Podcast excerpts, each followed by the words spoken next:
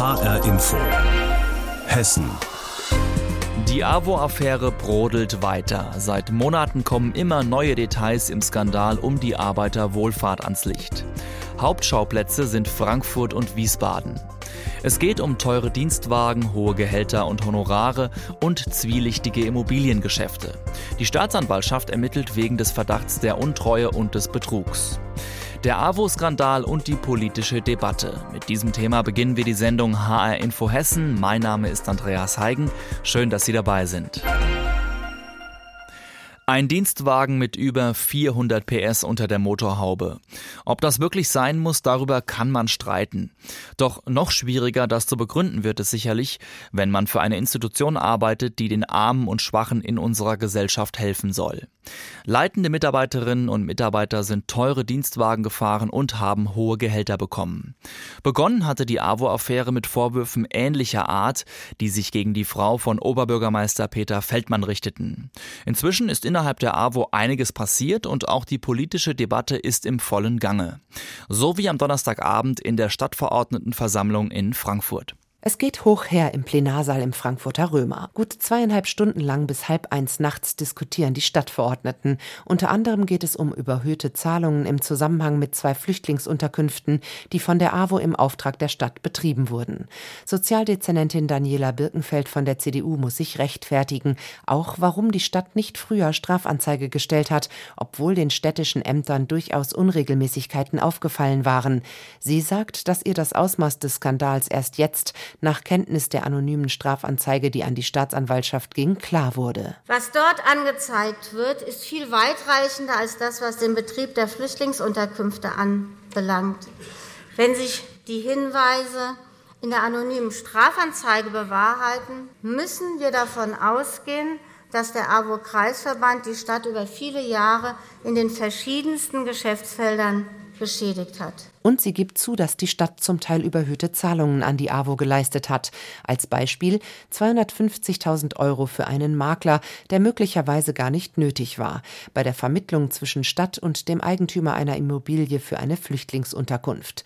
Der Deal war eigentlich schon klar, ein Makler spielte keine Rolle. Der aber, verbandelt mit der AWO, stellte eine Rechnung. Die AWO zahlte zwar weniger als gefordert, zahlte aber und reichte die Kosten an die Stadt weiter.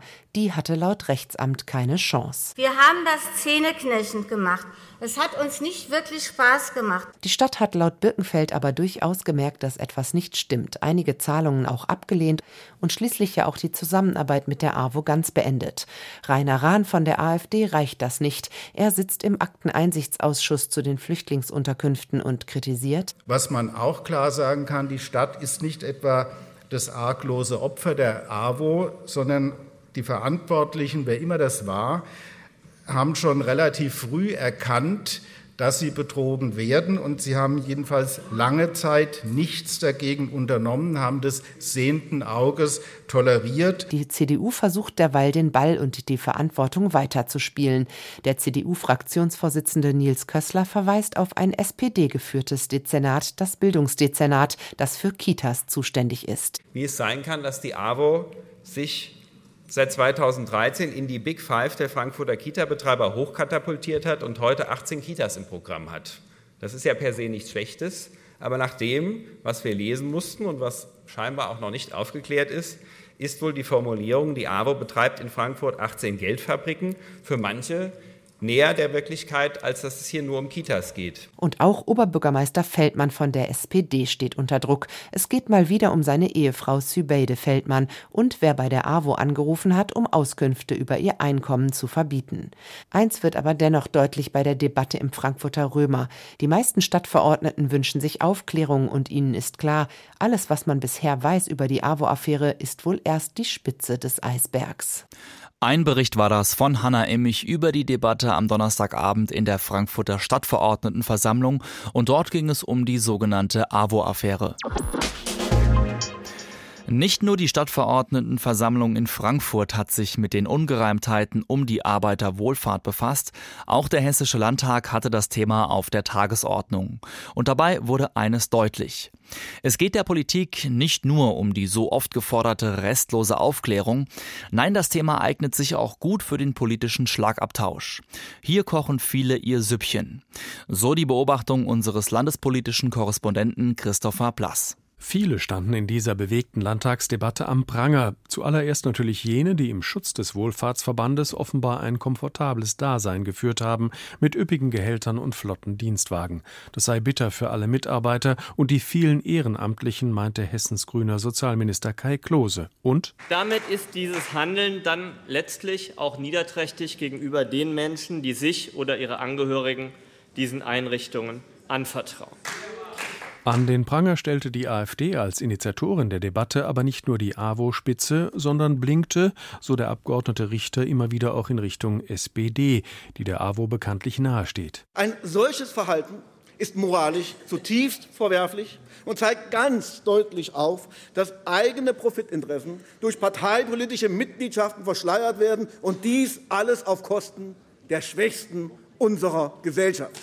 Die AfD als Anwalt der sogenannten kleinen Leute, das brachte viele im Landtag in Rage. Ein Grund für Christiane Böhm von der Linken wiederum, das Verhalten der AfD leidenschaftlich anzuprangern. Ihr Antrag hat lediglich das Interesse, die Landesverbände der AWO Hessen Nord und Hessen Süd komplett zu diskreditieren und am liebsten zu zerschlagen. FDP-Mann Janki Pürsün attackierte den grünen Abgeordneten Burcu, dessen Name im AWO-Skandal auch immer wieder auftaucht. Burcu solle hier und jetzt Klarheit schaffen, forderte der Liberale und warnte: Wir werden die internen wie die Aufsichtsstrukturen überall genau anschauen und verbessern. Und wir werden diesen Sumpf konsequent trockenlegen.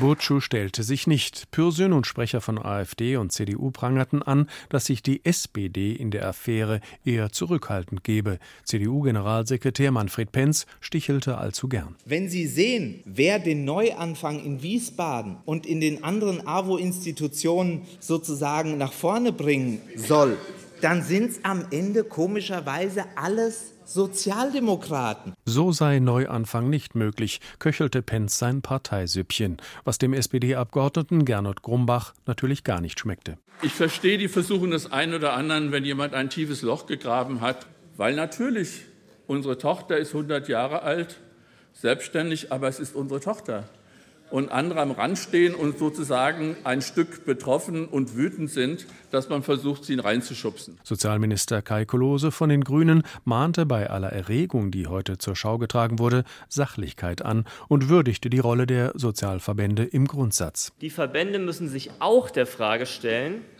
ob ihre Kontroll- und Rechnungsprüfungsstrukturen, die ja teils eher noch den Strukturen von Vereinen entsprechen, den gewachsenen Aufgaben tatsächlich noch gerecht werden. Zumal so Klose die Prüfungskompetenz des Landes eingeschränkt sei.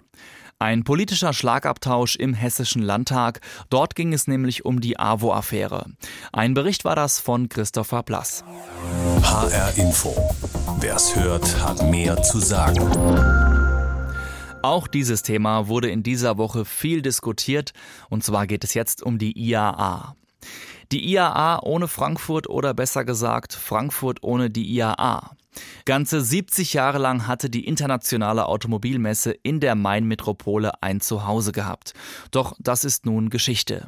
Denn der Verband der Automobilindustrie hat nämlich entschieden, dass die Messe rund ums Auto umziehen wird. Doch was bedeutet der Weggang für den Standort Frankfurt und das Rhein-Main-Gebiet? Unsere Reporterin Saskia Klingelschmidt hat sich umgehört. Die internationale Automobilausstellung, bekannt als IAA, verlässt Frankfurt. Schade, sagen viele Frankfurter, die wir heute dazu auf der Straße ansprechen. Es ist schade, aber ich kann mir vorstellen, die IAA will mal in eine andere Stadt, weil sie sich trennen will, nachdem doch einiges nicht so gelaufen ist. Weltweit sind ja Autofirmen abgesprungen. Das finde ich super schade, denn es ist für Frankfurt sehr wichtig gewesen, dass wir die IAA hier haben. Die Belebung in der Innenstadt. Das ist schade. Schlimm. Das ist jetzt 70 Jahre gewesen und Katastrophe, ehrlich gesagt. IAA gehört zu Frankfurt. Nun wohl nicht mehr. Immer in den Jahren mit den ungeraden Jahreszahlen fand die Messe in der Mainmetropole statt, die letzte im vergangenen September mit über einer halben Million Besucher, laut Verband der Automobilmesse. 2017 waren es noch über 800.000 Besucher, davor sogar noch eine Million. Patrick Brenndörfer war im vergangenen Jahr mit seiner Firma noch auf der IAA vertreten. Ja gut, die letzte IAA ist ja noch gar nicht so lange her und die war im Grunde sehr erfolgreich. Was wir schon verzeichnet haben vor Ort war, dass ein deutlicher Rückgang von internationalen Kunden zu verzeichnen war. Und äh, insofern war die letzte IAA schon so ein bisschen im Vergleich zu denen davor, ja, mit einem leichten Fragezeichen zu versehen, ob die jetzt noch so eine Zukunft hat. Zukunft ja, aber nicht in Frankfurt. Patrick Brenndörfer ist der Kopf von Bremotion Sports Marketing mit Sitz in Mülheim. Hier tunt er unter anderem teure Autos. Für ihn ist die IAA in Frankfurt wichtig. Für uns ist die IAA einfach aus regionaler Sicht extrem wichtig. Allein vom Standort her perfekt, für alle erreichbar. Für mich als Unternehmer, wie gesagt, ähm, macht nur ein lokales Engagement Sinn. Also ein Umzug wird für uns nicht stattfinden. Doch nicht nur die Automobilbranche im Rhein-Main-Gebiet ist betroffen. Auch Handwerksbetriebe haben bei der Ausrichtung der Messe geholfen. Dazu Bernd Ehinger von der Handwerkskammer Frankfurt Rhein-Main am Telefon. Da sind unheimlich viel Schreinerarbeiten, vom Bodenleger über Elektriker bis hin zu Sanitärheizung, weil Klimaanlage eingebaut wird in diesen Ständen. Und das ist ja kein Geheimnis, dass Mercedes in der Festhalle der Stand mehr als 20 Millionen gekostet hat.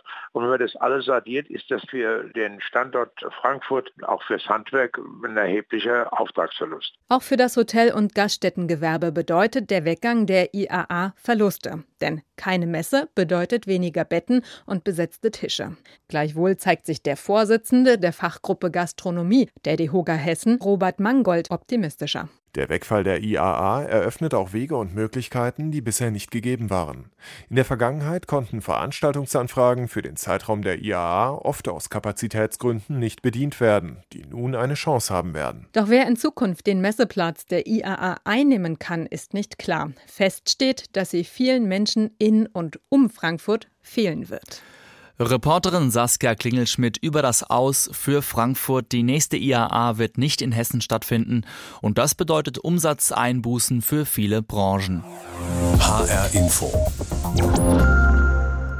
Kommen wir zu einem anderen Thema. Vor 75 Jahren sind sie von der Roten Armee befreit worden. Die letzten Überlebenden des KZs Auschwitz-Birkenau, des größten Vernichtungslagers des Naziregimes. Seit den 60er Jahren ist deshalb der 27. Januar ein Gedenktag, der an die Opfer des Nationalsozialismus erinnert. Für viele junge Menschen ist das lange her.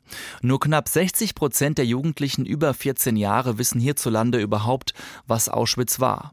Das hat eine Umfrage ergeben. Wie aber reagieren Jugendliche heute auf das Thema Holocaust, wenn sie mit der Geschichte konfrontiert werden? Reporterin Jutta Nieswand berichtet. In der Bildungsstätte Anne Frank in Frankfurt.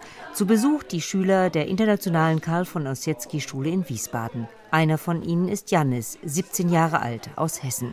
Gerade hat er Halt gemacht vor einer Schwarz-Weiß-Zeichnung, die zeigt einen jungen Mann mit einer Kippa, der traditionellen jüdischen Kopfbedeckung. Ja, sieht aus wie ein religiöser Jude, oder? Dann setzt er eine dunkle Brille auf. Sie trägt den Namen Racist Glasses, also rassistische Brille. Das sieht einfach lächerlich aus, um ehrlich zu sein. Tatsächlich wirft der Jude auf der Zeichnung jetzt mit großen Geldscheinen um sich. Aber sind das auch die genauen Darstellungen, wie die Leute dann früher auch mit der Propaganda dargestellt wurden, teils? Und Janis begreift, hier geht es um Vorurteile, die Menschen gegenüber Menschen haben können.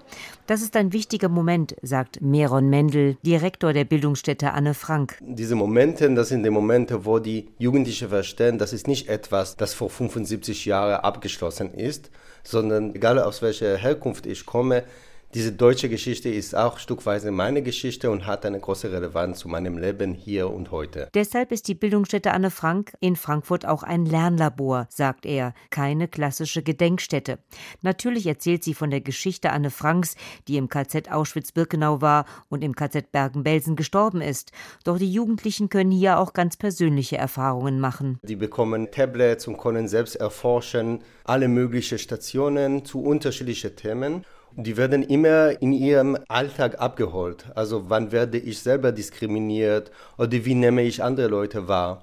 Und durch diese Auseinandersetzung mit sehr privaten Themen werden sie Stück bei Stück auch mit der Geschichte konfrontiert. Die Botschaft scheint bei den Schülern anzukommen. Der 17-jährige Janis aus Hessen erzählt: Wir haben ja nicht mehr so viel damit zu tun, was damals war. Die Generation, die damals gelebt hat, fängt ja jetzt langsam an, halt einfach nicht mehr zu existieren. Aber ich finde, das ist halt eines der besten Beispiele dafür, wozu Vorurteile und das generelle Bewerten von Gruppen führen kann. Wir haben ja heute immer noch das Problem, dass manche Menschen einfach generelle Vorteile gegenüber anderen Leuten haben. Und er kennt auch leider Leute, die immer noch Witze über die Geschichte machen. Sein Mitschüler Andor aus Rumänien sagt: We need to see what happened in the past So we can move forward wir müssen wissen, was in der Vergangenheit passiert ist, sodass wir es besser machen können. Denn es gibt heutzutage viele Spannungen zwischen Menschen. Und dieselben Ideen wie damals gehen einigen durch den Kopf. Letztlich erhofft sich der Direktor der Bildungsstätte Anne Frank, Meron Mendel, von den Jugendlichen, dass sie sich auch, wenn sie nächstes Mal in einer Situation sind, wo sie zum Beispiel in der U-Bahn schauen, dass jemand blöd angesprochen wird, weil sie oder er schwarz oder muslimisch oder jüdisch ist, dass sie sagen, das ist nicht in Ordnung. Wie junge Leute mit dem Thema Holocaust umgehen, darüber hat Jutta Nieswand mit Jugendlichen in der Bildungsstätte Anne Frank in Frankfurt gesprochen. HR Info. Hessen. Seit dieser Woche läuft das größte Manöver seit 25 Jahren in Europa. Defender 2020 heißt es und rund 37.000 Soldaten aus 17 Nationen nehmen daran teil. In den nächsten Tagen und Wochen werden diese Truppen nach Polen und das Baltikum verlegt. Und das ist eine logistische Herausforderung.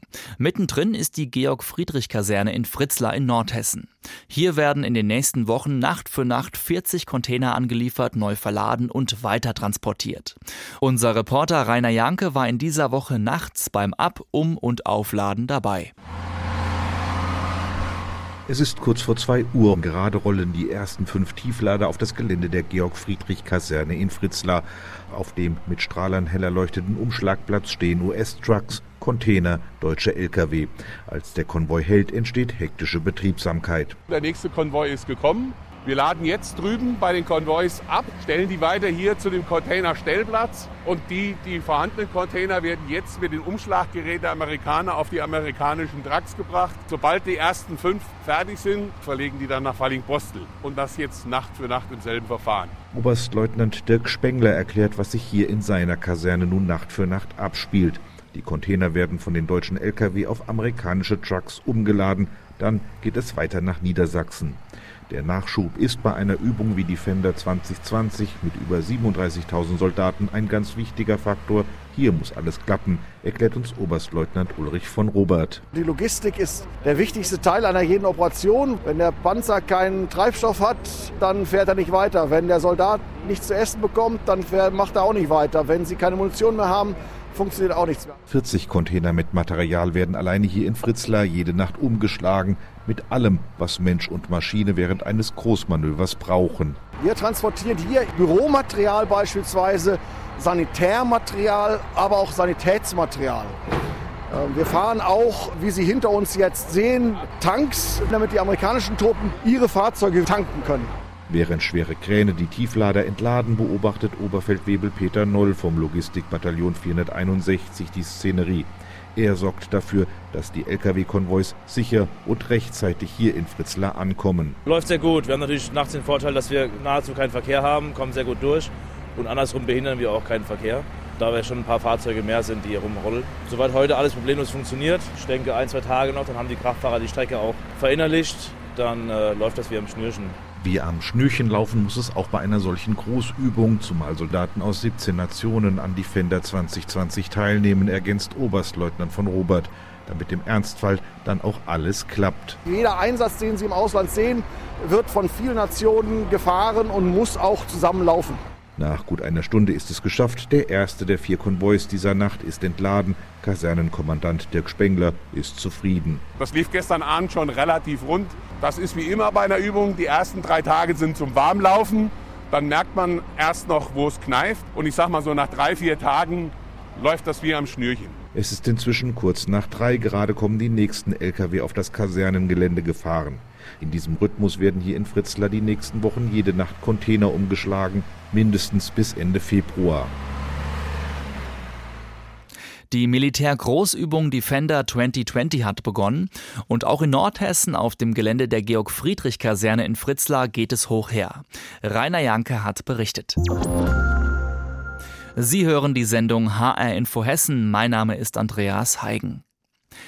Seit Anfang Juni vergangenen Jahres gilt auf zwei verkehrsreichen Straßen in Darmstadt ein Fahrverbot für alte Diesel und Benziner. Und zwar in der Hügelstraße und der Heinrichstraße. Doch nicht jeder hält sich daran, so gab es bis Mitte Dezember sage und schreibe insgesamt über 12.000 Verstöße. Reporterin Petra Demand ist unsere Reporterin bei diesem Thema und wir wollten zunächst von ihr wissen, wie die Stadt denn dazu steht. Denn immerhin bringt das der Stadt auch viel Geld ein. Ah, geht so. Zwar bringt jedes Fahrverbotsknöllchen 108,50 Euro ein, aber dafür sind bei der Kommunalpolizei auch tausende Arbeitsstunden angefallen. Die Daten, also diese Schadstoffklassen, die werden noch per Hand überprüft. Vor den Sommerferien hatte sich da ein richtiger Rückstau angehäuft. Der ist inzwischen abgearbeitet. Aber die Stadt betont noch sehr deutlich, dass etwa seit August jeden Monat immer weniger Verstöße gezählt werden. Da scheinen sie doch also stolz drauf zu sein. Und die Stadt hofft natürlich auch, dass äh, jetzt immer mehr Leute das Rad oder die Bahn nehmen. Wie sind denn die Auto- und Lkw-Fahrer denn eigentlich erwischt worden? Da ist ja vermutlich nicht jeder einzeln kontrolliert worden. Nee, die meisten fallen auf einfach, weil sie zu schnell unterwegs sind oder über eine rote Ampel gefahren sind. Und dann wird eben nebenbei auch noch die Schadstoffklasse überprüft, wenn es dann schon mal geblitzt hat. Und dann gibt es ja auch noch die klassischen Einzelkontrollen, dieses Fahrzeugpapiere, bitte haben Sie was getrunken, kennt man ja. Dabei fallen dann eben auch noch einige auf. Und Darmstadts Oberbürgermeister Jochen Patsch, der hätte ja am liebsten eine ganz andere Lösung, die blaue Plakette nämlich. Die würde das alles viel einfacher machen, aber die ist vom Verkehrsministerium Ministerium ja nicht gewollt. Auch wollten wir von unserer Reporterin wissen, ob man sich durch diese beiden Stellen ganz gut durchmogeln kann jetzt und im Grunde nicht erwischt wird aufgrund dieser Regelung.